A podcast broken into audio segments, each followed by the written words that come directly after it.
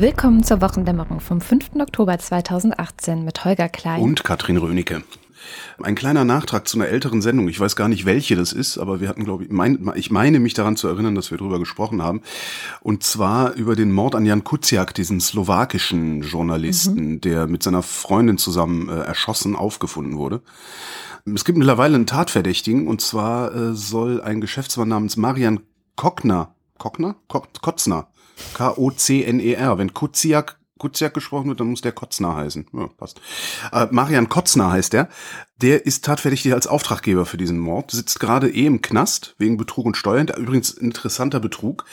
Der hat, es geht um möglicherweise gefälschte Schuldscheine. Und zwar hat Kotzner und der ehemalige Wirtschaftsminister von, äh, von, von der Slowakei, die fordern von einem privaten Fernsehsender 69 Millionen Euro. So. Oh, ist ein schönes Sümmchen. Der Wirtschaftsminister war früher mal Geschäftsführer von diesem Fernsehsender und behauptet in dieser Zeit Schuldscheine unterschrieben zu haben. Und dieser Kotz, Kotzner hat diese Schuldscheine in der Hand. In den Archiven des Senders finden sich aber keine Kopien dieser Schuldscheine. So, und wenn die die Kohle da rausziehen würden, wäre dieser Sender tot. Jetzt könnte man noch mal ein bisschen recherchieren, was das für ein Sender ist und äh, warum die diesen Sender tot machen wollen. Aber ja, jedenfalls deswegen sitzt äh, Kotzner gerade im Knast. Äh, und Kuziak hatte sich an den Typen so ran recherchiert und ist auch von dem bedroht worden. Mhm. Das nur als kleiner Nachtrag, weil ich meine, wir hätten das mal in der Sendung gehabt. Und, ja, ja hatten wir, ne? glaube ich, ja. Ich habe auch so eine Art Nachtrag mhm. und zwar hat unser Hörer Paul, der auch ein Ultras-Unterstützer übrigens ist, hat sich bei mir gemeldet zu diesem ganzen, was wir im Sommer hatten, anlässlich dieser neuen Studie aus dem Potsdam Institut für Klimafolgenforschung, dieses ganze Thema Klimawandel und was können wir eigentlich tun und die Debatte, äh, die ja auch bei uns im Blog vor allem in eine Richtung ging, war ja, liegt es an uns als Privatperson oder muss die Politik irgendwas machen oder irgendwie beides und was ist denn das Beste? Und es gab auch eine Reaktion, aber die kam nur per Mail, die sich ein bisschen angegriffen gefühlt hat. Dann hatte ich ja irgendwann auch mal festgestellt, dass es vielleicht gut wäre, positive Zukunftsszenarien zu entwerfen und nicht immer dieses, alles wird ganz schlimm und wir mhm. werden alle sterben und unsere Kinder werden äh, in Armut und, und äh, was weiß ich was leben.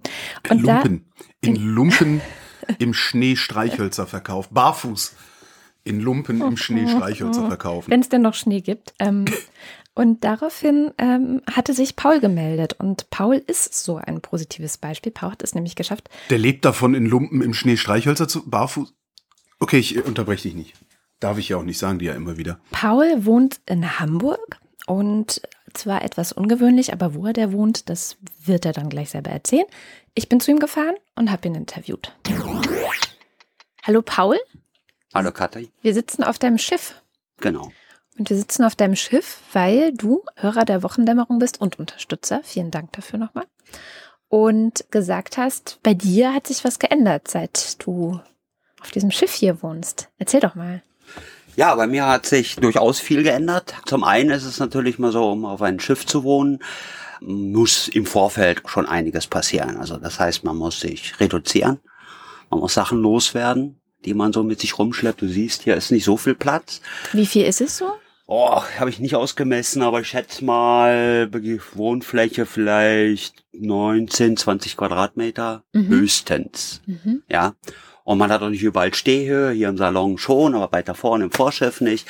Also man muss sich reduzieren, das war schon mal ein sehr spannender Prozess, der ging auch über eine ganze Zeit. Und dann das Leben auf dem Schiff ist halt von seiner Art erstmal, ne? dass ich auf dem Wasser bin, ähm, das Schiff bewegt sich, wenn Wind ist, die Menschen, die man trifft, die auch auf ihren Schiffen wohnen, ich wohne, liege hier im Harburger Hafen, und da sind 20 Familien, die auf ihren Schiffen leben. Das hat, da ist auch mal eine ganz andere Gemeinschaft das Leben ändert sich dann auch wirklich intensiv, weil man eben doch auch auf dem Wasser ist. Dann ist es ein Segelschiff.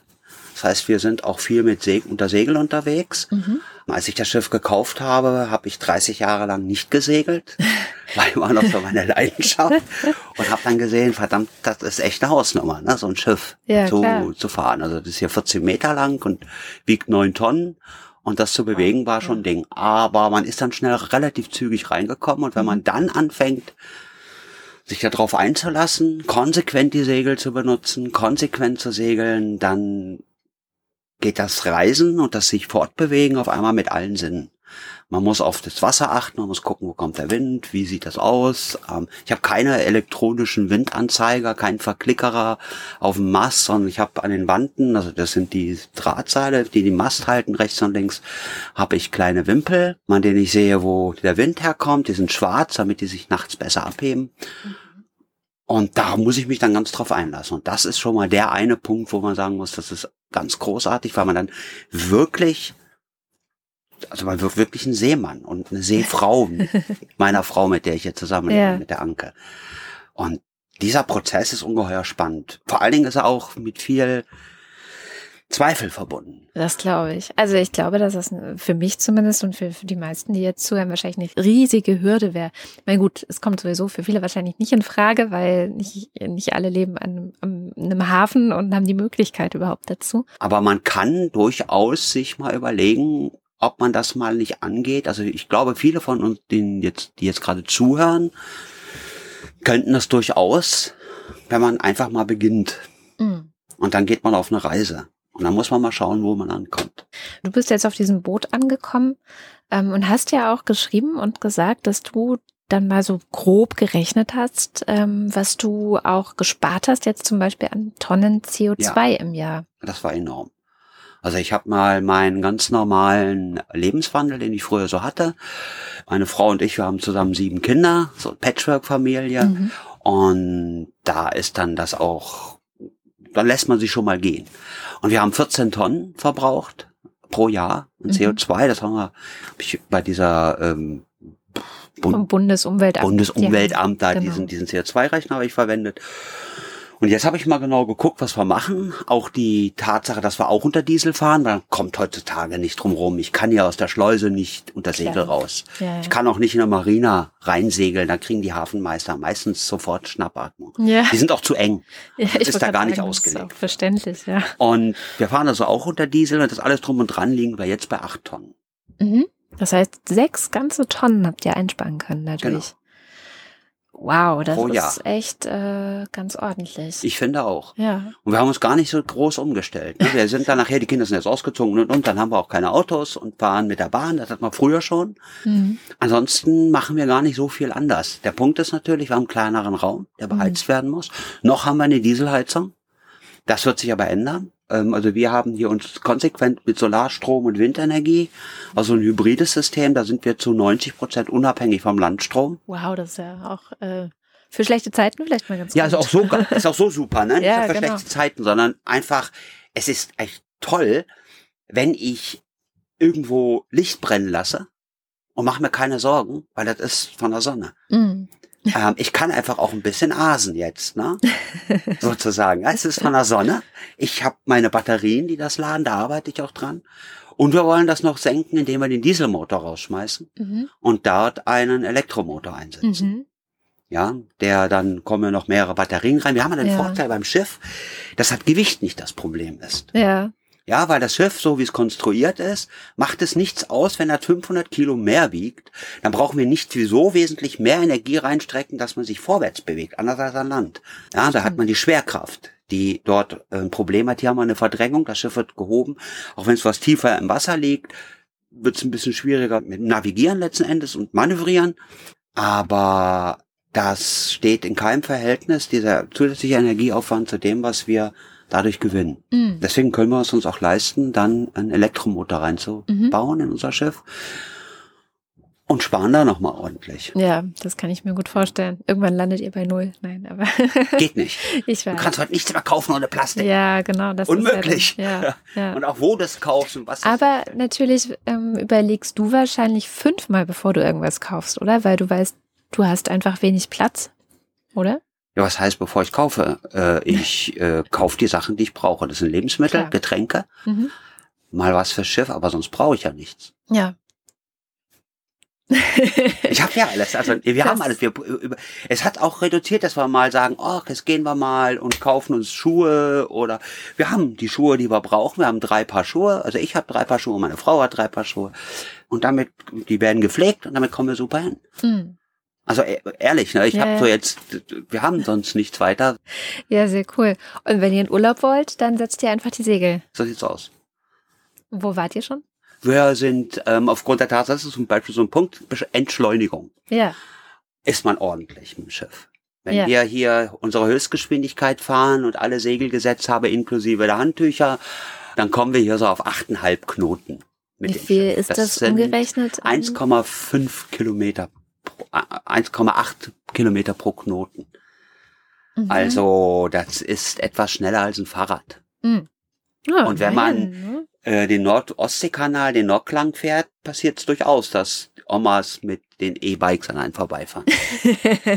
Deswegen sage ich das, weil wir haben nicht, es, wir brauchen viel Urlaub halt, Mhm. ne? Wir haben den nicht so oft. Aber wir sind ähm, in der Ostsee unterwegs, wir Mhm. waren Fehmarn, wir sind jetzt aber mehr Elbe und äh, Helgoland, Mhm. die Nordsee, Ostfriesische Inseln, Oh, da sind wir unterwegs. schön. Ja, genau. Ja, in der ist super. Oster ankern. Wir, wir haben in der Oster geankert.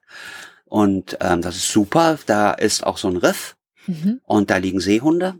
Und dann Mhm. ist, gleich wenn man in die Oster reinfährt, das ist ein Fluss. Und das ist so eine kleine Lagune. Und da kann man ankern. Und dann kann man von, vom Esszimmer aus oder eben, wenn man achtern draußen sitzt, zuschauen, wie die, wie die Seehunde da liegen und sich zusammenklappen, wenn die, wenn, wenn das Wasser steigt. Das ist großartig. Wie eine Banane klappen die sich zusammen. Guck, man Ja. kann nur noch die Nasenspitze und die Flosse hinten raus. ja. Und unser Plan ist natürlich in drei Jahren oder vier mal ganz nur noch unterwegs zu sein. Also sozusagen Early Retirement oder äh, eher Sabbatical? Weißt du, also. Ja, ich weiß, was du meinst. Ja, Sabbatical ist halt so ein Punkt. Wir sind ja alle schon weit älter. Für Ja. uns geht das dann schon eher in die Rente. ja, Und deswegen gibt's keine Ah. Auszeit in dem Sinne. das stelle ich mir total super vor. So zu wissen, ja, und irgendwann höre ich auf zu arbeiten und dann nehme ich mein Schiff Ja. und dann Ist auch geht's um super. die Welt. Vor allen Dingen ist es so, ich bin selbstständig Mhm. gewesen. Meine Frau war halt auch immer angestellt. Wir haben, kriegen keine Rente. Hm. Also ich kriege keine Rente, sie kriegt sehr wenig. Das war der Hintergrund am Anfang, warum ich mir das Schiff gekauft habe. Mhm. Ne, mit meiner Frau zusammen. Aber wir wollten nicht, wenn wir alt sind, irgendwie Hartz IV, das würden wir, das wäre, das wäre ganz klar der Punkt, um den es gehen würde. Das Ja. würde uns treffen. Ja. Irgendwo in einem Haus wohnen oder in einer, in einer Wohnung wohnen, die man uns so zuweist. Hier auf dem Schiff darf ich wohnen. Wir dürfen auch in Hamburg auf diesen Schiffen wohnen. Und da habe ich dann auch einen Platz, wenn ich alt bin und Rente bin. Das Schiff ist deine. Altersvorsorge. Das Schiff ist meine Altersvorsorge. Wow. Und die, die von meiner Frau. Du scheinst mit diesem Schiff so viele äh, Fliegen mit einer Klappe zu sch- erwischen. Aber du sagtest ja auch manchmal hast du ein bisschen Muffensausen. Was macht dir manchmal Sorgen? Also was sind so die Momente, wo die Zweifel kommen? Also die großen Momente waren natürlich die Art, wie wir leben. ja. Das ist sehr eng und das ist sehr chaotisch und du siehst, wir haben gerade eine Baustelle, hier stehen Kartons unterm Tisch und so weiter. Das, äh, wir leben ja nicht im luftleeren Raum und unsere Sozialisation war ja die, dass wir das mitbekommen haben, was man gesellschaftlich meint, was man haben muss, um erfolgreich zu sein. Hm. Das ist so ein Punkt, wo Ja. man immer wieder mal zurückgefallen ist und sich gesagt hat, ist das denn eigentlich wirklich, ist das denn das, ist es das denn, ne? Hm. ähm, auch waschen. Wir haben hier keine Dusche, wir waschen uns mit Waschlappen und gehen dann mal raus in die Marina duschen. Hat so ein bisschen Campingcharakter. Ja. Da stellt man sich die Frage, ist das eigentlich das, was ich wirklich will? Das hat man immer wieder mal. so, Ja. Ne? Wir, wir, wir kl- klemmen Ja, uns da es- ganz raus. Es ist das, was ich vor allem bis an mein Lebensende will. Es Ist Ist das überhaupt etwas, was anerkannt wird? ja. Gelten wir nicht als Assis? Okay, ja, verstehe. Ja. Hm. Die anderen, die hier so sind, also die, die normal auf ihren Schiffen, die kommen am Wochenende und sind die Wochen über schön zu Hause. Aber es hat sich geändert, seitdem ich hier in Harburg bin. Also bin ich jetzt auch schon seit drei Jahren, Mhm. weil hier 20, 25 Familien auch auf ihren Schiffen leben. Hm. Aber Muffensausen bleibt immer noch, wenn wir fahren. Es ist ungeheuer aufregend und es ist eine ganz andere Art und da haben wir auch schon manchmal gesagt, wir kaufen uns ein Wohnmobil. ja, weil es Als ist sich, wegen Sicherheit? Oder? wegen Sicherheit. Ja. Ich meine, wir sind auf dem Schiff. ja. Die haben keine Bremse. Die haben genau drei Gänge. Ne? Wenn, Mhm. wenn man Motor anschmeißt, vorwärts, rückwärts, Leerlauf. Fällt der Motor aus, fällt irgendwas auf, treibt man einfach in einem Fahrwasser, was so befahren ist wie eine Autobahn. Die Elbe zum Beispiel. Hm. Oder im Hamburger Hafen. Hm. Und die können auch nicht ausweichen.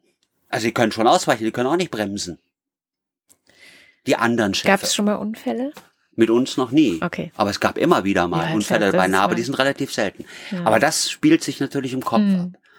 Aber das hat sich jetzt auch gelegt, weil wir eben mehr Routine haben. So ein bisschen aufgeregt bleibt immer. Viele nennen das Plankenangst, wenn es dann rausgeht. haben auch viele, die schon viele Jahre unterwegs sind. Ja, ne? kann ich mir vorstellen, ja. Und das ist halt so ein Punkt, das gehört halt mit dazu und wird wahrscheinlich nie ganz aufhören. Hat die Plankenangst aber auch vielleicht dann, wenn die Situation vorbei ist, einen Belohnungseffekt? Also kommt dann der, Ja, der der Punkt, Rausch? der Punkt ist, ist ja, äh, genau, aber es passiert ja nie was. Ja, Das klar. bleibt dann konstant so ein ja. bisschen, ne? Und wenn man dann eine Weile unterwegs ist, dann hört das auf. Hm. Und dann sagt man, wow, super. Ja. Und dann geht das, es ist ja so, das ist ja so parallel, ne? So dieses sich einlassen aufs Wasser, äh, auf die Natur, ähm, auf den Wind als Fortbewegungsmittel, Mhm. sensibel sein, das bleibt ja. Mhm. Und parallel dazu hat man so ein kleines Krummeln im, im Bauch, weil man ähm, eben viele Sachen noch nicht erlebt hat. Mhm. Wir hatten Notankern auf der Elbe schon, dadurch wo wir wieder was ruhiger haben gesehen, können wir meistern. Ja, uns ist mitten im Hamburger Hafen, ist uns der Motor verreckt, können wir meistern. Okay. Ja, also all solche Sachen passieren uns Ja. oder passieren jedem Ja. und das meistert man und dadurch äh, äh, bekommt man eine entsprechende Ruhe. Das muss man einfach mit der Zeit machen. Ne? Lieber Paul, dann ähm, danke ich dir für deinen Einblick in deine Welt, in dein Leben. Es war immer ein Vergnügen. Ja, ich wünsche dir äh, weiterhin alles Gute dabei, immer noch klimafreundlicher zu werden. Ja, werden wir. werden wir auf jeden Fall. Finde ich sehr, sehr toll. Ja, mein lieber Paul, natürlich seid ihr Assis. ja? Denn ihr seid schlechte Konsumenten. Ihr beteiligt euch eben nicht am Wachstumsparadigma, was ich eigentlich total geil finde, aber was natürlich, wenn das jeder machen würde, hier ganz, ganz schnell ganz fürchterliche Auswirkungen hätte. Meine Eltern sind genauso. Ich äh, jedes Mal, wenn ich mit meinen Eltern rede, also manchmal nimmt das dann so Auswüchse an, wo ich denke, nee, also das Hemd geht, das kannst du jetzt aber nicht mehr anziehen. Das, das trägst du schon seit 40 Jahren. Genau so. Meine Oma war auch so. so. Ähm, aber ich finde das großartig, sich nur die Dinge zu kaufen, die man braucht, ähm, weil man offensichtlich ein Leben lebt, in dem alles vorhanden ist. Das ist schon schon sehr schön, ja. Ja, ja. ja. ja. Also Es- ich, ich es- bin da es- sehr neidisch. Ich, ich bin sehr neidisch, zumal ich ja neulich äh, gesagt gekriegt habe, dass das alte Hausboot von Gunther Gabriel verkauft werden würde. Und Olli Schulz ja mal im öffentlich-rechtlichen Rundfunk über mich gesagt hat, Holger Klein ist der Gunther Gabriel des deutschen Talkradios. Das, äh, Ist das eigentlich eine Beleidigung oder? ich empfinde das nicht als Beleidigung, nee. Äh, weil ich finde, Gunther Gabriel, also bei allem Scheiß, den der im Kopf hatte, der war halt auch ein, so ein richtiger Kernassi, der Typ. Aber irgendwie fand ich den auch ganz cool, weil der ist halt, der hat halt sein Ding durchgezogen, der ist immer wieder aufgestanden, der hat sich nichts erzählen lassen von keinem. Ähm, Also ist Gunther halt, wenn du, Gabriel wenn ist du, dein Vorbild. Nein, das bestimmt nicht, weil Gunther Gabriel nicht genug äh, sich selbst reflektiert hat. Das ist ja immer so ein bisschen das Problem. Und dann kommst du halt ganz schnell dahin, dass du irgendwo auf einer Bühne in, äh, stehst und Ossis beleidigst, äh, äh, dann irgendwie, der hatte ja auch so leichte Tendenzen in, in die rechte Ecke. Ähm, sowas passiert dann halt, wenn du nicht lang genug oder, oder intensiv genug über dich selbst nachdenkst, glaube ich auch.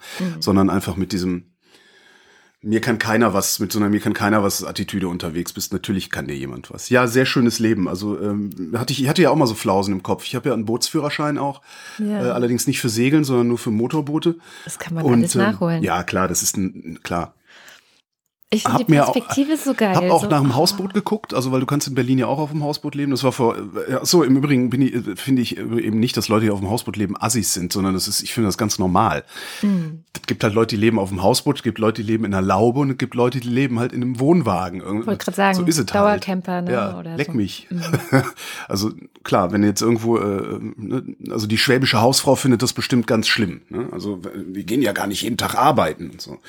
Aber äh, ähm, Ja, die beiden haben schon ihr Leben lang gearbeitet. Ne? Es ist ja genau einer dieser Fälle, wo dann am Ende trotzdem nicht genug übrig bleibt. Das kommt ja noch dazu. Es gab mal so eine Fernsehdokumentation auch über eine Frau, die äh, irgendwann auch gedacht hat, so, sag mal, was mache ich hier denn eigentlich für einen Scheiß? Ich, wieso gehe ich denn hier die ganze Zeit arbeiten? Die hat sich sowas ähnliches, und zwar hat die sich so eine Art Tiny House gebaut in den Garten von Freunden oder Verwandten. Da war halt Platz, da hat die das hingestellt und da wohnt sie drin. Und Das ist halt auch so, ne, so auf Tiny House Niveau. Was für sich 12, 16 Quadratmeter oder sowas, kleiner Boden, Zwischenboden zum drin schlafen. Und die hat ihren Kostenapparat so weit gesenkt, dass die äh, nur noch ein, maximal zwei Tage in der Woche arbeiten geht. So. Geil. Und die ganzen Nachbarn ja, tuscheln. Also, mit der stimmt doch was nicht. das war irgendwo in Süddeutschland. Egal, jedenfalls hatte ich mir, mir damals auch überlegt, mir ein Hausboot äh, zuzulegen. Das ist finanziell wäre das damals sogar gar nicht so schlimm gewesen. Also es sind schon einige zigtausend, aber das hätten wir hingekriegt. Dann habe ich eine kennengelernt, die äh, auf dem Stahlschiff lebt. Und die hat mir erzählt, wie das mit der Heizung ist. Und dann habe ich gedacht, ach, im Winter. Lass mal. Ja. fahr mal, fahr mal im Sommer mit dem Bötchen rum. Ja, ja, so ein ja. Hausboot ist ja auch schnell recht groß und das Schiff jetzt von Paul war wirklich klein. Also da hast du viel, nee. einfach wirklich nicht so viel, was du überhaupt heizen musst und dann geht es, glaube ich, auch schneller. Vor allem, wenn du zu zweit dann bist ja selber auch noch mal zwei Heizungen. Und, ja, ja, aber du hast halt das Problem, also zumindest hatte die damals das Problem, dass ähm, das kalte Wasser an dem Stahlrumpf einfach sofort alle Hitze rausgezogen. Mhm. Die hatte halt so einen Allesbrenner, so, so einen Kohleofen drin stehen gehabt und den durchbrennen lassen die ganze Zeit. Oh. Egal jetzt. Ja. Kommen wir zum Rest. Es gibt einen Deutschland-Trend vor der Bayernwahl. Die ist äh, Sonntag in einer Woche, also am 14. Oktober. Äh, die CSU, ähm, also Umfragen, man weiß man nicht immer dran, ne? Ich glaube da ja auch nicht so dran, weil meine These ist ja, dass die CSU wieder st sehr stark wird, weil die Bayern nur eine große Fresse haben, aber sonst nicht bringen. CSU trotzdem bei 33 Prozent. Zur letzten Landtagswahl hatten sie noch 47,7. Aua. Mhm. 71 Prozent der Befragten ähm, hätten lieber eine Koalitionsregierung als eine Alleinregierung durch die CSU. Das fand ich eigentlich die bemerkenswerteste Zahl daran. Ja, das ist praktisch alle Bayern haben die Schnauze voll von diesem. Es ist ja auch diese Arroganz, die, die diese CSU-Granten mit sich rumtragen, die kommt ja auch daher, dass die immer alleine regiert haben. Mhm. Die glauben ja wirklich, sie seien unantastbar und unangreifbar und müssten keine Kompromisse schließen. Freie Wähler 11 Prozent. Und da habe ich jetzt ein bisschen auf dich gehofft. Ich verstehe dieses Phänomen Freie Wähler nämlich nicht. Weil am Ende ist es doch auch bloß eine Partei, die Freie Wähler heißt, weil ansonsten könnten die doch gar nicht gemeinsame Interessen im Sinne ihrer Wählerschaft verfolgen. Äh, kannst du mir das erklären oder brauchen wir dafür Hörerschaft? Ich glaube, dafür brauchen wir Hörerschaft, weil ich habe mich damit noch nicht länger beschäftigt. Ich kann nur sagen, wie ich es bisher immer verstanden habe, dass, dass es halt sozusagen halt Leute lokale Kandidaten sind. Genau, die dann aber halt, also die Freien Wähler stellen sozusagen eine Liste zur Verfügung. Weil du brauchst ja, um in ein Parlament reinzukommen, also entweder bist du komplett frei und gehst über die Direktkandidaturen. Du, du kannst ja auch, das hat ja Tobi mal gemacht, ja. dass du sagen kannst, ich kandidiere direkt. Ja. Aber das ist schwieriger, vor allem wenn es dann irgendwie der CDU-Abgeordnete oder die SPD-Abgeordnete schon seit 20 Jahren immer das Direktmandat bei dir holt, hast du es halt schwerer ins Parlament zu kommen. Und der zweite Weg in Parlamente zu kommen, ist ja über die Liste einer Partei. Und da gibt es dann, viele machen es, dass sie zum Beispiel auf der Liste kandidieren, ohne Mitglied der Partei zu sein. Das ja. gibt es häufiger, also mhm. auf der Liste der Linken, auf der Liste der Grünbler. Und ich glaube, es gibt eben diese freie Wähler, sind einfach eine Möglichkeit, auf einer Liste zu kandidieren, ohne Mitglied in einer Partei zu sein oder auf der Liste einer der Parteien zu kandidieren, okay. die du sowieso scheiße findest. Aber was repräsentierst du denn dann im Parlament? Also Dich. wessen Interessen repräsentierst du im Parlament? Bist du das weil du, du musst Frage, ja, du musst ja eine enorme also Kraft dann auch aufbringen. Also klar, ich komme dann halt, ne, ich bin dann halt äh, Freie Wähler Tempelhof. Ich sitze für die Freien Wähler Tempelhof im Deutschen Bundestag oder, oder im Abgeordnetenhaus. Wen repräsentiere ich? Repräsentiere ich jetzt ausschließlich meine Interessen als freier Kandidat aus Tempelhof? Oder habe ich genügend Kraft, das zu tun, was unsere Demokratie ja ausmacht, nämlich alle anderen mitzudenken und äh, die Grenzen aller anderen Interesseninhaber in meine Interessen mit einzubeziehen. Also das ist ja der, das ist ja der, das, das Wesen unserer, unserer, unserer liberalen Demokratie. Ja, das war ja auch das, was Tobi gemacht hat. Und ich weiß halt nicht, ich glaube, die Freien Wähler sind mal so idealistisch gestartet, wie du es gerade sagtest, ja. dass sie solchen Leuten eben einen Weg ins Parlament bieten. Und es ist aber regional extrem unterschiedlich ausgeprägt, was dann tatsächlich draus gemacht wird. Also, das heißt, man kann nicht sagen, die Freien Wähler sind eher konservativ oder eher progressiv? Da, wie gesagt, ich hoffe auf die Hörerschaft, genau. weil ich da nämlich tatsächlich zu wenig Einblick drin habe. Ich kenne mich mit den Parteien ein bisschen besser aus, mit den klassischen Parteien. Klassischen, mit den ordentlichen Parteien. Ja, wo wir gerade bei Hotte Seehofer quasi schon so dran vorbeigestreift sind. Ich weiß nicht, ob du es mitbekommen hast. Es gibt ein neues, äh, wie heißt das? Moment, Fachkräfte-Einwanderungsgesetz. Das Einwanderungsgesetz, ja, ah, natürlich habe ich das mitgekriegt. Geeinigt wurde Anfang der Woche und ich dachte, ich greife es mal raus, weil es ist ein bisschen erstaunlich, dass selbst Horst Seehofer mitmacht. Also es hat sich wirklich das komplette Bundeskabinett auf ein Gesetz geeinigt und die Frage ist ja, was bringt es jetzt denn eigentlich? Also was ist besser nach dem Gesetz oder mit dem Gesetz als davor? Zusammengefasst ist es so, dass Fachkräfte aus Nicht-EU-Staaten zukünftig für sechs Monate kommen können sollen. Fachkräfte ist übrigens definiert als jemand, der mindestens eine Berufsausbildung hat. Also es müssen keine Akademiker sein, aber eine Berufsausbildung musst du schon haben. Ja, find mal in einem Nicht-EU-Land eine Berufsausbildung. Was? Also ja, eine ordentliche, geregelte Berufsausbildung, die so äh, anerkannt werden kann, das Wie? führt zu Punkt Nummer zwei. Sie wollen die Anerkennung ähm, der Abschlüsse schneller und leichter machen. Also es soll, aber das ist wieder so, ne? Parteien soll schneller, soll leichter. Da bin ich auch gespannt, wie sie das machen wollen. Aber das ist einer der wichtigen zentralen Punkte, sonst funktioniert das natürlich nicht. Eine Regel ist noch, sie dürfen sechs Monate auf Jobsuche sein. Mhm. Danach, wenn sie keinen gefunden haben, müssen sie wieder gehen. Also die Bewerber müssen sozusagen nachweisen, danach nachweisen, dass sie in Arbeit sind und dass sie für ihren Lebensunterhalt sorgen können. Und dann, wenn ich jetzt richtig verstanden habe, können sie jetzt erstmal bis zu fünf Jahre bleiben. Also es gibt dann noch so eine äh, Grenze, wo ich mich dann wieder frage, äh, was passiert nach den fünf Jahren. Aber das werden wir dann wahrscheinlich dann entscheiden, weil. Kann ich dir jetzt schon sagen, was dann passiert. was denn? Dasselbe wie in den 60er Jahren. Die Leute sind geblieben. Genau. Ja. Ja, das ist ja auch sinnvoll. Also ich meine, das kannst du auch den Unternehmen ein Stück weit nicht antun. Das dann wollen sie gezielt das Anwerben aus dem Ausland äh, vorantreiben. Keine Ahnung, wie sie das da machen wollen. Ähm, ja, wie sie das machen wollen, ist, äh, sie, sie wollen, sie wollen äh, eine Strategie entwickeln und zwar ähm, zusammen mit, und das finde ich eigentlich ganz interessant, mit der Wirtschaft ja. und den Gesundheits- und Pflegeeinrichtungen, wo du jetzt schon mal äh, dir überlegen kannst, was für Fachkräfte das sein werden. Natürlich, äh, die, die uns halt fehlen, ist, ja, ist ja eh klar. Deren, deren Ausbildung ähm, ist tatsächlich, äh, zumindest in asiatischen Ländern, soweit ich das auf meinen Reisen da mitgekriegt habe, einigermaßen gesichert. Also da gibt es halt Nurses, ähm, die auch tatsächlich qualifiziert sind. Das heißt, es kann dann sein, dass wir dann hier irgendwie, weiß ich nicht, eine Einwanderungswelle aus Thailand oder sowas mhm. äh, äh mitbekommen, wobei Details, glaube ich, schön blöd werden, nördlich der Alpen siedeln zu wollen. Ja. Dann soll Deutsch lernen schon im Ausland vorangetrieben werden. Dafür wollen sie mit dem Goethe-Institut mhm. zusammenarbeiten oder mit den Goethe-Instituten. Ja, und zusammenfassend ist eigentlich die Frage, die alle interessiert, ist das jetzt der Spurwechsel?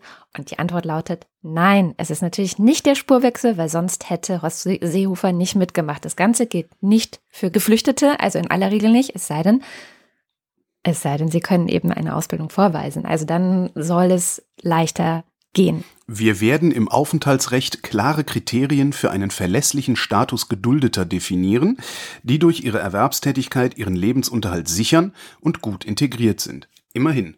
Immerhin, aber, aber gesicherter so Status schwammig. kann halt auch heißen, nächste Woche fliegst du raus. Ja, genau. Ich weiß halt nicht, ob dein Koch aus Bayern, den du mal hier als ja. Beispiel angeführt hast, ob dem das wirklich hilft. Ich würde sagen, im Zweifel nein. Ja, im Zweifel nein. Weil sonst hätte Seehofer auch nicht mitgemacht. Kann gut sein, ja. Also ich, ich, ich habe das auch, ich habe das natürlich auch gelesen und mir angeguckt und ich, ich finde, dass das ganze Ding atmet diese Lebenslüge, äh, der schon die erste Bundesrepublik Deutschland angehangen hat, ja in den 60er Jahren halt, also Deutschland West. Deutschland ist kein Einwanderungsland. Und damals, ich, wie ging der Satz, wir wollten Arbeitskräfte und es kamen Menschen. Mhm. Ähm, und, und das Gesetz scheint mir echt wieder genauso im Wesentlichen Voraussetzungen dafür zu schaffen, die Menschen schnell wieder loswerden zu können und nicht die Menschen gut reinzuholen und drin zu behalten und mit denen irgendwie was zu machen. Das ist halt wie damals. Gastarbeiter yeah. ist ja so dieses Wort. Man hat hoffentlich meine Airquotes gehört dabei. Das ist alles, ich, ich, ja, vor allem ist es halt. Das ist halt auch wieder so, ja, so, so, so, so wenig zukunftsweisend. Mhm. Das, ja. Und sich dann aber hinterher beschweren, dass die Leute sich nicht gut genug integrieren. Ja, genau. Aber wenn du die ganze Zeit behandelt wirst, als wärst du so ein Fremdkörper, der nur dafür da ist, eine Arbeitskraft zu liefern, die wir selber nicht mehr auf die Reihe kriegen, das muss man ja auch sagen. Ja. ja. also wir brauchen die ja. ja. Wir behandeln sie aber nicht so, als ob wir sie brauchen. Wir behandeln sie so, als ob sie dankbar sein können, genau. wenn sie überhaupt hier was machen dürfen. Wenn sie einem deutschen Nazi den Arsch abwischen dürfen im Pflegeheim. Dafür sollen sie dann dankbar sein, weißt du? Ja.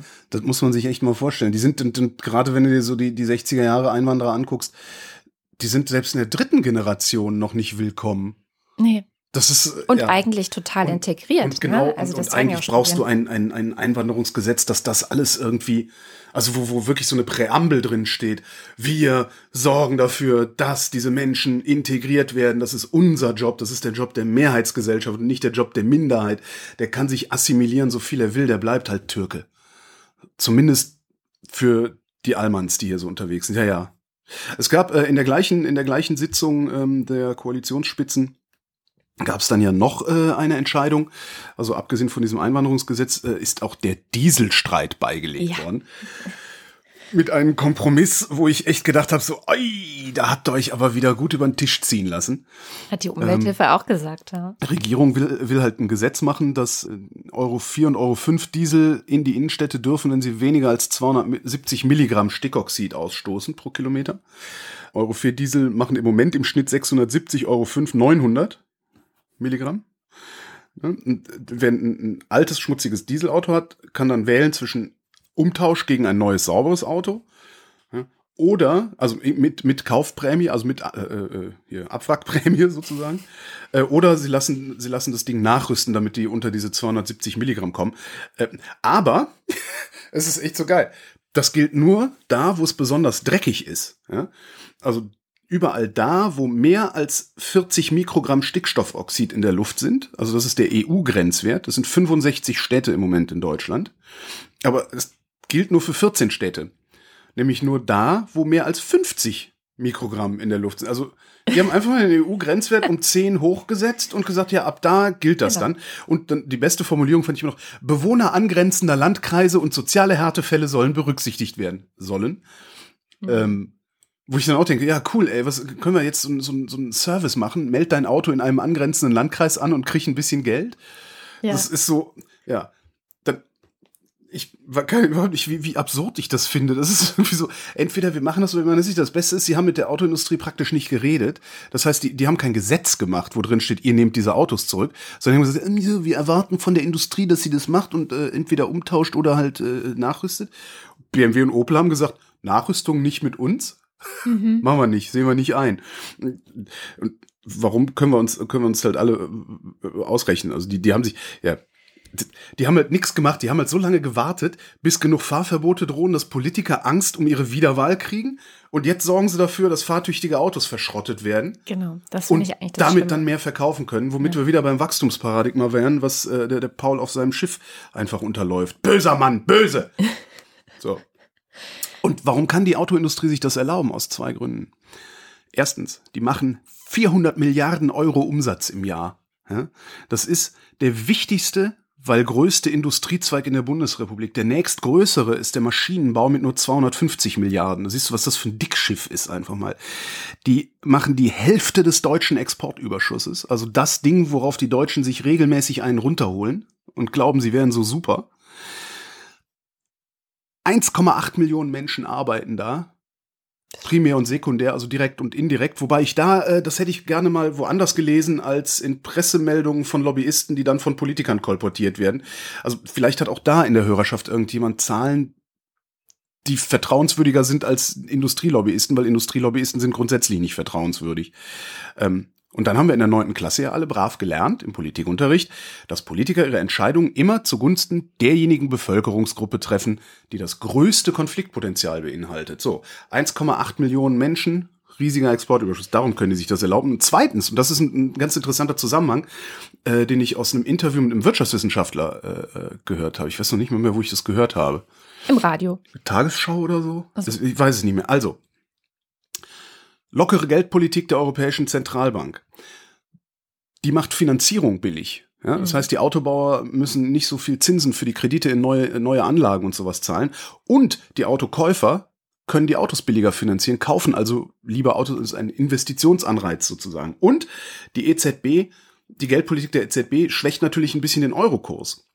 Dadurch können die Exporte hochgeschraubt, ne, hochgeschraubt werden. Das heißt, die, äh, die Umsatzrenditen der Autobauer sind so stark gestiegen, der sagte, die können das, die können diese Umtauschprämien aus der Portokasse bezahlen, sagte der. Was cool ist. Ja, ne? Das werden sie halt auch tun, weil Absatz, Absatz, Absatz durch die Autoverschrottung. Also auch von diesem Beschluss halte ich wenig. Äh, das Problem ist dann, dass eigentlich willst du ja, eigentlich will man ja, dass die Industrie verpflichtet wird, diese Dinger nachzurüsten. Ja. Ähm, ist aber halt und da sagte, halt, sagte Scheuer halt, das geht nicht. Ja. Wir, wir, haben die nämlich Typ abgenommen. Das Kraftfahrtbundesamt hat die damals abgenommen und damit ist das Ding durch. Und das ist ja auch eins der, äh, oder wenn nicht sogar das zentrale Argument in der Klageerwiderung, ähm, gibt ja irgendwie so 30.000 Einzelklagen, die da angekündigt sind. Und das zentrale Argument der Klageerwiderung ist halt, äh, ihr habt, you broke, you broke it, you fix. Also ja. ne, ihr habt's abgenommen, also ja. habt ihr gesagt, das ist okay so, selber ja. schuld. Ja, und das haben wir auch nicht. Auch so. Also es gibt ja auch noch eine Verquickung mit diesem ähm, der Abgasskandal. Also tatsächlich Betrug bei der Software. Ich kann mir vorstellen, dass es leichter ist, bei denen, denen dieser Betrug nachgewiesen werden kann, dass du die leichter dazu zwingen könntest, irgendwas zu tun, also irgendwie nachzurüsten. Ob das dann möglich ist, so nachzurüsten, wie es jetzt die Städte sozusagen brauchen, das ist nochmal eine andere Frage. Aber ich glaube, bei denen ist es leicht. Aber was ist mit den Autoherstellern, die halt nie betrogen haben? Wie willst du die denn dazu zwingen? Also auf der Basis von, von was soll das denn gehen? Das geht gar nicht. Ähm, ja, das ist, es ist auf jeden Fall ist es ein, ein Zwei-Komponenten-Problem mit Schnittmengen. Also ja, einmal genau, die EU, genau. EU aber es wird also natürlich immer miteinander vermischt, aber du kannst nicht die Autoindustrie, weil es haben nicht alle betrogen, oder beziehungsweise ist es noch nicht allen nachgewiesen, auch genau. bisher. Die Gerichte sind noch nicht durch mit dem ganzen Scheiß. Gehandelt werden muss aber jetzt. Da, dadurch funktioniert die Verquickung so schlecht. Was übrigens sehr witzig ist, ich glaube, Renault war es, oder also irgendein französischer Hersteller ist dann hingegangen und hat direkt gesagt, ja, okay, komm, wir bezahlen 10.000 Euro Umtauschprämie, egal was für ein Fabrikat sie uns bringen. Finde ich ganz cool. Wenn jetzt alle ihre Opels und VWs da hinbringen und hinterher ist alles voller Renaults. Äh, ganz witzige Sache. Ich habe noch zwei, äh, zwei Lesetipps. Ich mache die kürzer, als ich es eigentlich vorhatte, weil wir auch schon wieder relativ weit fortgeschritten sind, glaube ich. Schon wieder Jonas Scheible von T-Online. ja? Herr Scheible, wir müssen zahlt, reden. Wie viel zahlt er dir? Keine Ahnung. Ähm, Herr Scheible, hat, wie viel zahlen Sie uns denn? Hm? Er hat ja damals schon den Normalitarismus hatten wir ja, ja äh, in genau. der Sendung. Und äh, das Ding hat er in einen noch längeren Essay gegossen, in dem er argumentiert, dass es keinen Rechtsruck gibt die extreme Rechte aber trotzdem wächst und er legt da, warum das so ist. Der äh, macht das Ding auf mit einem Vergleich der Welt von 1991 mit der Welt von heute. Ich, ich zitiere mal ein bisschen, wenn ich, darf ich? Natürlich. 1991. Deutsche Männer durften ihre Frauen noch vergewaltigen. Der Dirke Weltatlas unterteilte die Welt in drei Menschenrassen, Europide, Mongolide, Negride. Die USA hatten bis zu diesem Moment 41 Präsidenten und 61 Außenminister erlebt, die Bundesrepublik Deutschland sechs Kanzler, ihre maßgeblichen Parteien, seit 48, 1948 23 Vorsitzende. Seit 1945 hatten mehr als 100 Menschen an der Spitze deutscher Landesregierung gestanden. Unter diesen rund 250 Spitzenpolitikern war nur eine Frau. Alle waren weiß, alle nach außen heterosexuell, fast alle Christen. In dieser auf dem Papier egalitären Welt hing der Platz der Menschen ganz selbstverständlich ab von Geschlecht, Hautfarbe, Sexualität und Religion. Und Klasse. Und dann ging's rund. Ich zitiere weiter. In Deutschland, also ne, in Deutschland im Jahr 1993 wurde die erste Frau an die Spitze eines Bundeslandes gewählt, 2000 an die Spitze der CDU, 2001 regierte der erste offen schwule Mann ein Bundesland, 2005 übernahm die erste Frau das Kanzleramt, 2009 der erste offen schwule Mann ein Bundesministerium, 2010 wurde erstmals gleichzeitig zwei Bundesländer von Frauen regiert, 2013 saßen zum ersten Mal eine Muslime und eine offen lesbische Frau am Kabinettstisch, seit 2018 wird die SPD von einer Frau geführt. Überall bricht die alte Normalität auf. Was vor zehn Jahren undenkbar war, wird selbstverständlich. Es kann einem schwindlig werden dabei. Man muss also festhalten. Westliche Gesellschaften rücken nicht geschlossen nach rechts, im Gegenteil. Große Teile öffnen sich in großem Tempo. Sie werden pluraler, liberaler und selbstverständlich diverser. Und jetzt kommt seine Kernthese. Er sagt, das Problem, was wir gerade sehen, die neue Trennlinie in der Gesellschaft, ist da, wo die Ablehnung dieses schwindelerregenden Wandels der gesellschaftlichen Normalität stattfindet. Ähm, für viele gerät die Welt, die sie kannten, in Gefahr. Was selbstverständlich war, wird strittig und noch viel dramatischer. Ihr angestammter Platz in der Welt wird plötzlich anrüchig. Ihre Normalität wird zum Problem. Auf der einen Seite sammeln sich die, die finden, dass, die Zumutungen, dass sie die Zumutungen annehmen sollten, linke, grüne Kirchenleute. Sie schockt der Gedanke, nicht unverdiente Privilegien zu genießen zu Lasten anderer. Grüne sind an den ökologischen Sündenfall gewohnt, Kirchen an die Ursünde. Bei der AfD sammeln sich dann die, die in den Zumutungen einen Angriff auf ihre Normalität sehen und die Konsequenzen ihres Handels oder sogar Seins nicht auf sich persönlich zurückführen wollen. Das ist, ich, ich finde das so klug, was der da schreibt. Und das ist halt die zentrale Idee. Ich mhm. bin nicht privilegiert, denn ich bin normal. Und normal kann so schlecht nicht sein und schuld an irgendwas bin ich schon mal gar nicht. Und er schreibt, es gibt noch keine Begriffe, um diese Konfliktlinie und die neuen Lager zu beschreiben. Man könnte sie nennen Pluralitäre gegen Normalitäre. Hm. Das ist ein sehr langer Essay. Ich habe den jetzt sehr knapp zusammengefasst nur. Dringend lesenswert, also wirklich lesenswert und vielleicht auch diskussionswürdig. Aber es ist ja auch so ein bisschen die These, die du schon immer hast, dass es sozusagen Statusverlust dieses und er hat das so schön in Worte geklaut, ja. was, was bei mir so gärt ja, seit ja, Jahren, also genau. seit die AfD da ist eigentlich. Ja. Äh, er hat, hat dann natürlich bei mir offene Türen eingerannt mit. Ja. Ja anti-emanzipatorisch sozusagen. Genau. Es passiert Emanzipation und genau. die passiert ja immer. Ich habe ja gerade ein schönes Büchlein übrigens zu dem Thema äh, geschrieben. Nein, es ist gerade rausgekommen. Kauf alle Katrins Buch. Emanzipation, 100 Seiten bei Reklam. ähm, und tatsächlich ist es ja so, dass bei Emanzipationsprozessen müssen eigentlich die, von denen man sich emanzipiert, also die, die vorher, es müssen nicht immer Unterdrücker sein, also das ist schon ein viel zu hartes Wort, aber die, die vorher andere in Abhängigkeit gehalten haben oder dominiert haben, durch Privilegien zum Beispiel, die müssen halt in jedem Emanzipationsprozess irgendwann dahin kommen, dass sie Verantwortung übernehmen und mhm. dass sie mhm. sagen, ja, du hast recht, Du sollst dich auch emanzipieren und ich unterstütze dich dabei und ich äh, gebe dir die Möglichkeiten, das zu tun und übernehme die Verantwortung für meinen Teil, der bisher dazu beigetragen hat, dass du es nicht konntest. So. Jetzt nehmen wir genau diese kurze Erklärung und gucken uns die AfD an und diese ganzen äh, äh, Kernassis, die da schreiend auf den Straßen rumlaufen. Ja die stehen genau dem entgegen. Genau, die wollen Aber keine Verantwortung genau. übernehmen. Ja. So, das ist eigentlich auch das, das Kernding. Das merkst du auch. So, dadurch, so hat die AfD auch gestartet, die wollen keine Verantwortung für ja. Europa. Sie wollen keine Verantwortung für die Armen. Sie wollen eigentlich keine Verantwortung für nichts. Die so wollen auch keine Verantwortung für die Bundesrepublik übernehmen, übrigens, die nein, AfD. Also, weil, ne, darum schießen sie so sehr dagegen, ähm, weil sie genau wissen, dass, äh, ja, das wird, sagen wir mal so, wenn die AfD Verantwortung für die Bundesrepublik Deutschland oder für Deutschland, sagen sie ja immer, übernehmen wollen würde, dann wären sie auch schon viel weiter, weil dann wären sie nämlich wesentlich wählbarer, dann würden sie nämlich den liberalen Rechtsstaat, äh, den wir hier haben, verteidigen. Machen sie aber nicht und sie machen das aus gutem Grund nicht, weil sie ganz genau wissen, dass er nicht verschwinden wird. Sie werden diese Burg nicht sturmreif schießen. Das wird hier kein autoritärer Staat werden. Das wissen die alle. Also die Funktionäre, die, die Wähler der AfD wahrscheinlich nicht, die sind ein bisschen doof. Ja, oder diese das, geisteskranken Apologeten, die durch die Gegend ja, rennen, die wissen es auch nicht. das alle. Nee, ich glaube, die wissen es nicht. Die Funktionäre schon. Ja, die Funktionäre. Also die, die damit ja. Geld verdienen, mhm. das zu verkaufen. Die wissen alle, dass der liberale Rechtsstaat nicht durch sie kaputt gemacht werden wird. Und darum reißen die auch das Maul so weit auf, weil die wissen ganz genau, egal was die Zukunft bringt, wir werden hier nie Verantwortung übernehmen müssen für irgendwas. Das kann auch in die Hose gehen, wie wir ja durch Donald Trump gelernt haben, weil das war ja der Plan damals äh, seiner Mischpoke, die wir kandidieren und wir werden ganz viel Geld machen. Das geht gerade in Österreich in die Hose. Mhm. Natürlich. Du, du, du entzauberst die natürlich nicht, indem du sie in Regierungsverantwortung nimmst, weil da lässt du sie nur maximalen Schaden anrichten, den dann hinterher in, in fünfmal so viel Zeit äh, die späteren Generationen korrigieren müssen. Achso, ich meinte aber anders in die Hose gehen, weil es hat ja dieser Michael Wolff in dem Trump-Buch ganz gut beschrieben, dass so diese Trump-Mischpoker eigentlich vorhatte, er kandidiert und alle machen Geld ja. und dann wird er aber nicht gewählt. Ja. Und das ist halt schief gegangen. So. Naja, das ist aber auch nur die These von ihm. aber eine schöne These. Kommen wir vielleicht, weil es sehr passend ist, zum Thema Europa und Verantwortung zum Brexit. Ich habe einen Text gelesen über den Brexit bei politico.eu mhm. von einem Autor namens Marc Roche, der lebt in Großbritannien. Ich glaube, aus Belgien ist er gekommen.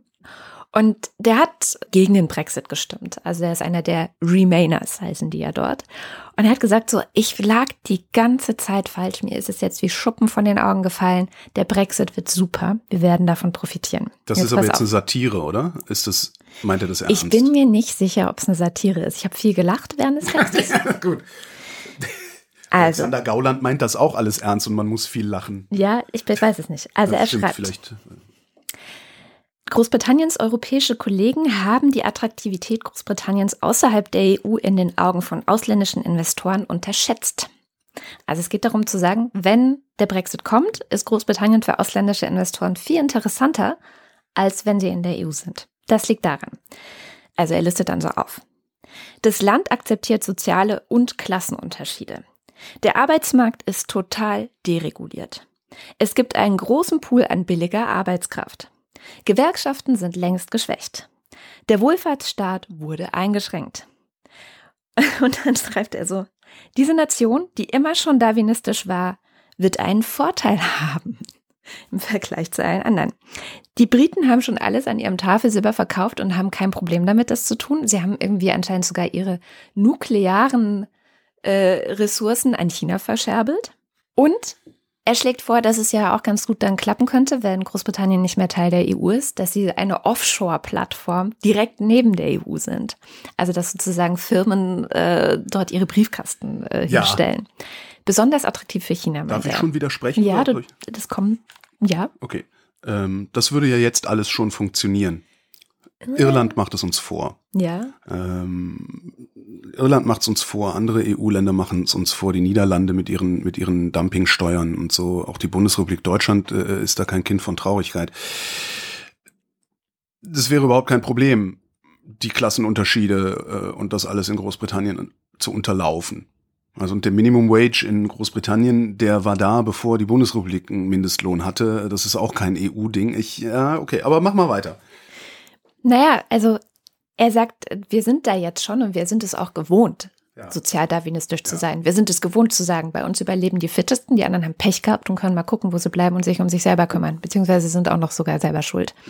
Und er meint, das macht eigentlich das ganze Land sehr attraktiv, zum Beispiel für so äh, Länder wie China, zu sagen, okay, wir gehen da rein, ähm, wir, wir versuchen wozu sollte China- große Industrie, weil es direkt an der EU liegt. Und sie Ja, aber die kriegen ihre Produkte ja nicht in die EU verkauft, solange die nicht nach EU-Standards äh, hergestellt werden. Glaubst du nicht, dass die E EU. Aber das kann, das können die Briten ja ganz gut, ne? Also das, Ja, aber das äh, wollen die ja nicht. Nach EU-Standards herstellen. Ja, also ich meine, die, die, die hauen sich ja gerade, also es ist ja gerade Tory-Parteitag gewesen, Hm. also konservativen Parteitag. Es gibt zwei Ideen für den Brexit. Das eine ist der Checkers-Plan äh, nach dem Landsitz von Theresa May, wo der erarbeitet wurde. Und der sagt im Wesentlichen äh, Trennung von der EU, aber ähm, Freihandel mit der EU, also das Norwegen-Modell. Das heißt, du hältst dich gefälligst an alle EU-Standards, an alles, was die EU dir sagt, ohne dass du ein Mitspracherecht hast bei der Festlegung dieser Standards. Oder halt was Boris Johnson, wo ich immer wieder denke, was ist das überhaupt für eine Witzfigur? Ey, was macht die, was wollt ihr mit? Aber gut, wir haben halt Seehofer. Ja, ja, eben. Ähm, Boris Johnson, der sagt, nee, hier harter, harter Brexit, Mhm. alle Grenzen dicht äh, und äh, ganz normale frische Handelsabkommen, äh, idealerweise bilateral. Was auch nicht funktionieren wird, weil du verhandelst mit Deutschland nicht bilateral, sondern du verhandelst mit der EU, Mit der wenn du mit EU, Deutschland ja. ver- ja. Ähm, ich sehe nicht, nee, sehe ich nicht, weil in dem Moment, in dem Moment, wo dieses Freihandelsabkommen da ist, werden wir auch Wenn's auf Sozialstandards, genau, werden wir jetzt auf Sozialstandards äh, bestehen. So, und die unterläufst du dann auch nicht, wenn du Handel mit der EU treiben willst. Äh, ah, Fischen. Naja. Gut. Wir werden sehen. Ja, er sagt das Paradoxe und deswegen glaube ich, dass es tatsächlich eine Satire ist. Das Paradoxe am Brexit ist eigentlich, dass Leute wie er, also die dagegen gestimmt haben, die werden davon profitieren, weil sie sind die Gebildeten, sie sind kosmopolitisch, sie haben Wissen und so weiter. Und dass es trotz allem so sein wird, auch nach einem Brexit, wird Großbritannien eine Wissensgesellschaft sein, wo es darauf ankommt, äh, in den Medien, an den Universitäten, äh, Ja, ja, diese ja. ganzen Sachen mitzuwirken. Das heißt, er wird kein Problem damit haben. Er wird weiterhin äh, gut verdienen und, und relevant für die Gesellschaft sein. Aber die, die eigentlich für den Brexit gestimmt haben, was halt vor allem die Arbeiterklasse war, die werden leichter auszunehmen sein. Das ist seine These. Gerade eben auch durch Unternehmen, die irgendwie aus dem Ausland kommen und diese ganzen Sozialstandards überhaupt nicht kennen und einfach die Chance wittern, dass man jetzt auch in Großbritannien ohne diese Sozialstandards vielleicht herstellen können wird. Mal sehen. Das, das Wissenschaftsding würde ich jetzt auch noch bestreiten oder zumindest äh, stark anzweifeln, weil ähm, Wissenschaft so international aufgestellt ist. Vor allen Dingen die Förderung von Forschung ist international finanziert und es gibt halt eine EU-Förderung, aber es gibt also eine EU-Forschungsförderung, aber sehr wenig nationale Forschungsförderung. Ähm, beziehungsweise ist das alles so stark miteinander verwoben, dass gerade in diesem Wissenschaftsbetrieb könnte das nochmal schiefgehen. Aber so grundsätzlich, das habe ich auch äh, 2008, 2009 hier in der Wirtschaftskrise, ne, als dann die ganzen Systemapokalyptiker aufgepoppt sind. Diese, ne, äh, ähm, alles wird zugrunde gehen, schrecklich ganz vorne, ah, ah, alles Geld ist nichts mehr wert. Ähm, da habe ich halt auch gedacht, Entschuldigung, Leute, guckt euch bitte mal um. Hier stehen überall Häuser, hier stehen überall Straßen, Autos, Fabriken. Die verschwinden ja nicht über Nacht. Das heißt, selbst wenn morgen alles Geld wertlos ist, gehen wir halt immer noch zur Arbeit, schalten immer noch im, Ga im Gaswerk die Gasleitung an, können hier immer noch kochen und überlegen uns dann irgendwie, wie rechnen wir das eigentlich miteinander ab. Das, ja, Ja, das ist so ein ähnliches Ding. Ich hätte noch was, was äh, ein, eine Service, äh, eine Serviceleistung für die Hörerschaft. Service ist Service. Die Bahn bereitet gerade ihren Winterfahrplan vor. Wird mal wieder teurer, im Schnitt 1,9 Prozent. Dafür gibt's auf den beliebten Strecken auch mehr Züge, also mehr, noch mehr Sprinter zwischen Berlin und äh, äh, München. München, danke. Auch schön. Wie hieß nochmal diese Stadt da? Und jetzt ist eigentlich, jetzt kommt der Service und zwar für alle, die früh genug ein Ticket buchen wollen für die Fahrten rund um Weihnachten, was ich ja äh, immer mache, weil, zu meinen Eltern, zum Kongress und so. Ab dem 16. Oktober ah, 2018 äh, äh, haben die da die Buchung für freigeschaltet. Das wollte ich nur noch mal erzählt haben. Ich habe eigentlich auch noch einen sehr geilen Essay. Ich habe auch noch auch einen kontrafaktischen Essay, ähm, mhm. weil du ja auch gerade einen hattest. Mhm. Das ist ein Autor, der lebt seit 20 Jahren in Shanghai. Mhm. Und der argumentiert, dass China genau keine Big Data Diktatur aufbauen will, sondern was ganz anderes macht. Kurz zusammengefasst, in der Vergangenheit, sagt er, hätten die Chinesen das Vertrauen vor allem auch ineinander verloren. Ja, das sei in den letzten Jahren nicht besser geworden. Also damals Mao, Kulturrevolution, Bespitzelung, kennen wir. Ja. Ähm, in den letzten Jahren sei es nicht besser geworden. Na, wir kennen es nicht, aber wir können uns vorstellen, dass es wirklich schlimm war. Naja, wir, ja, aber ja, hast ja, ja. Also diese semantische Spitzfindigkeiten hier. Äh. Du kriegst noch mal Kaffee von mir, du. ähm, so, in den letzten Jahren ist es nicht besser geworden, weil in so aufstrebenden Märkten, DDR, kann man sich angucken, also da waren wir live dabei, auch immer so extrem viele Betrügereien gemacht werden.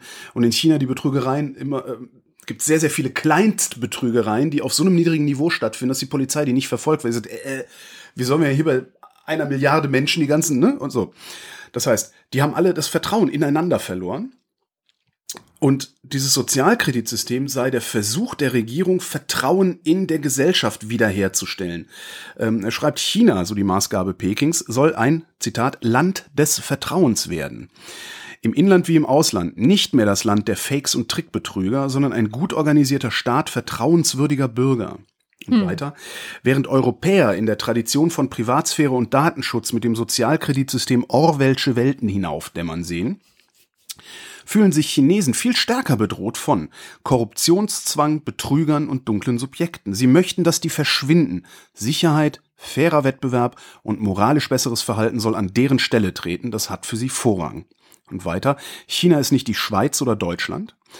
Sorge würde es mir bereiten, wenn wir Mitteleuropäer ein ähnliches System einführten. Wir hätten deutlich mehr Probleme damit und könnten damit sicher nicht so umgehen wie die Chinesen. Unsere Gesellschaft würde sich spalten. Daher sollten wir solche Kontrollexperimente gar nicht erst beginnen und gelassen zusehen, wie es in China weitergeht. Finde ich interessant. Das ist eine interessante Perspektive. Auch ein längeres, längeres Stück äh, in der Republik. Den Link können wir in die Shownotes tun. Mhm. Die Gegendarstellung zu der These habe ich äh, ausgearbeitet in einem Podcast damals für PICT, äh, ein ganzes PICT-Thema zum Social Scoring in China und mhm. welche Auswirkungen das gerade auch auf Minderheiten zum Beispiel hat. Aber ist es nicht immer zu Lasten von Minderheiten? Also verschiebt sich vielleicht nicht nur, das müsste man, das, das wird wahrscheinlich werden, dass die Historiker erst erzählen, aber genau, verschiebt sich nicht nur nicht. die Minderheit, zu deren Lasten es passiert? Verstehst du, was ich meine? Also das ist jetzt so eine Milchmädchen. Zehn Prozent sind ja immer schlecht dran. Es sind dann nur halt nach Big Data andere zehn Prozent als vor Big Data. Ja, ich weiß, was du meinst, aber das ist natürlich kein menschenrechtlich valides Argument. Das stimmt, ja. Aber Menschenrechte und China? Eben. Genau. Deswegen ist der Text auch schwierig.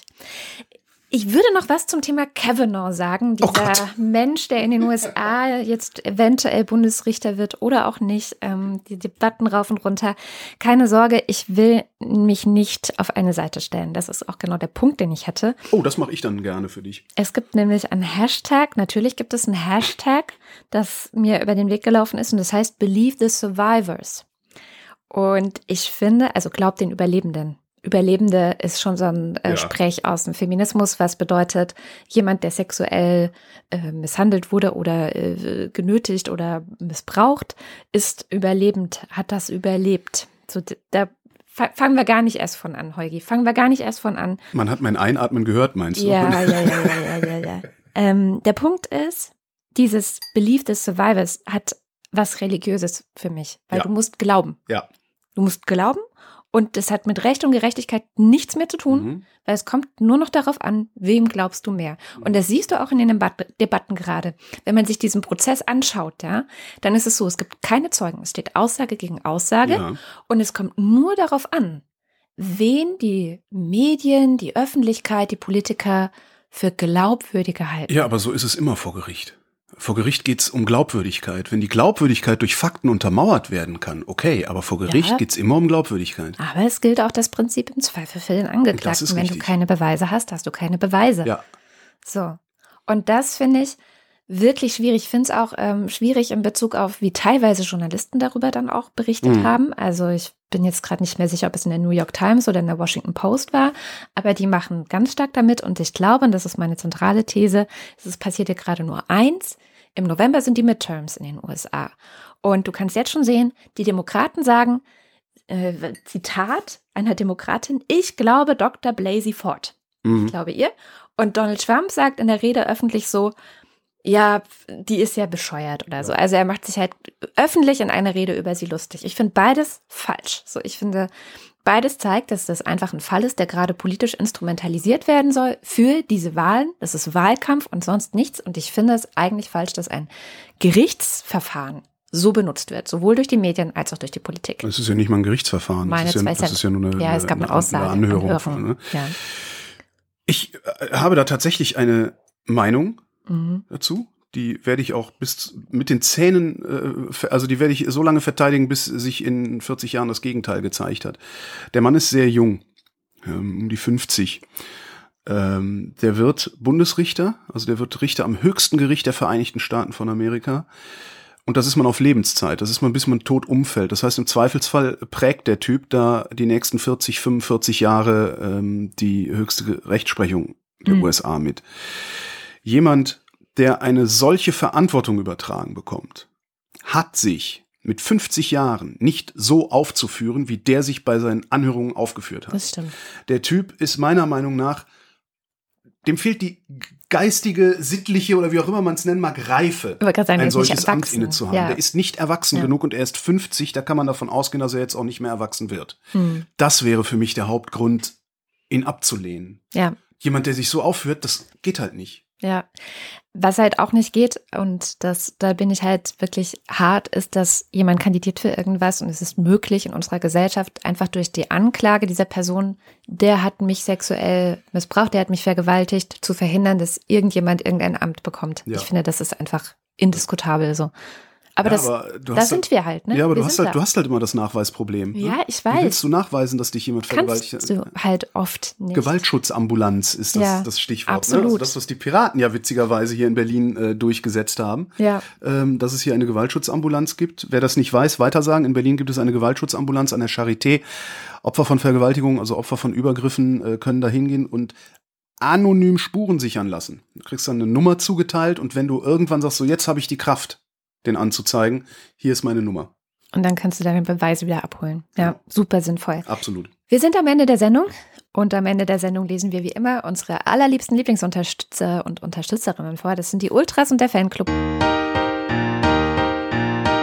Und wir fangen an mit den Ultras. Reto Di Ciotto Isola Bella. Roger Elberling, Christopher Etzel. Erik Fröhlich, Benjamin Harnack. Nico Hebel, Norman Holz. Jan Hönig, Katharina Hüll. Caro Janasch, Matthias Johansen. Dennis Klein, Mos the Techi. Rolf Lühring, Alexander Maurer. Dominik Neise, Robert Reyer. Michael Salz, Jörg Schickis. Andreas Schreiber, Patarchus Sir Diggelot. Roman Schlauer, Das darf der aber auch nur, weil er zahlt. Joachim Urlas. Jens Viehweg, Lars Wagner. Bernd W. Möller, Justus Wilhelm. Christian Wenrich, Und Lars von Hof-Hunold.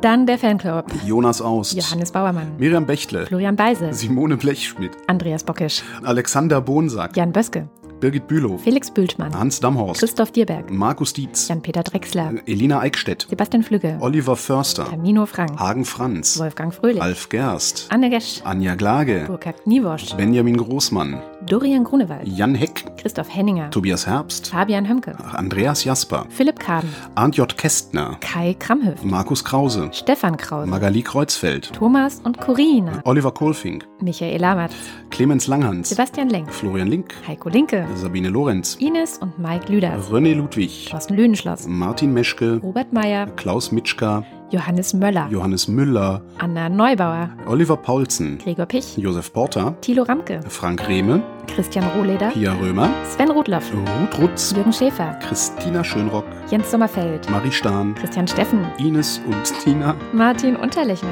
Andrea Vogel, Yannick Völker, Nies Wechselberg, Linda Wendisch, Michael Wesseling, Marin Wilhelm, Markus Wilms, Tobias Wirth, Luisa Wolf, Stefan Wolf. Christoph Zelle. und Uwe Zieling.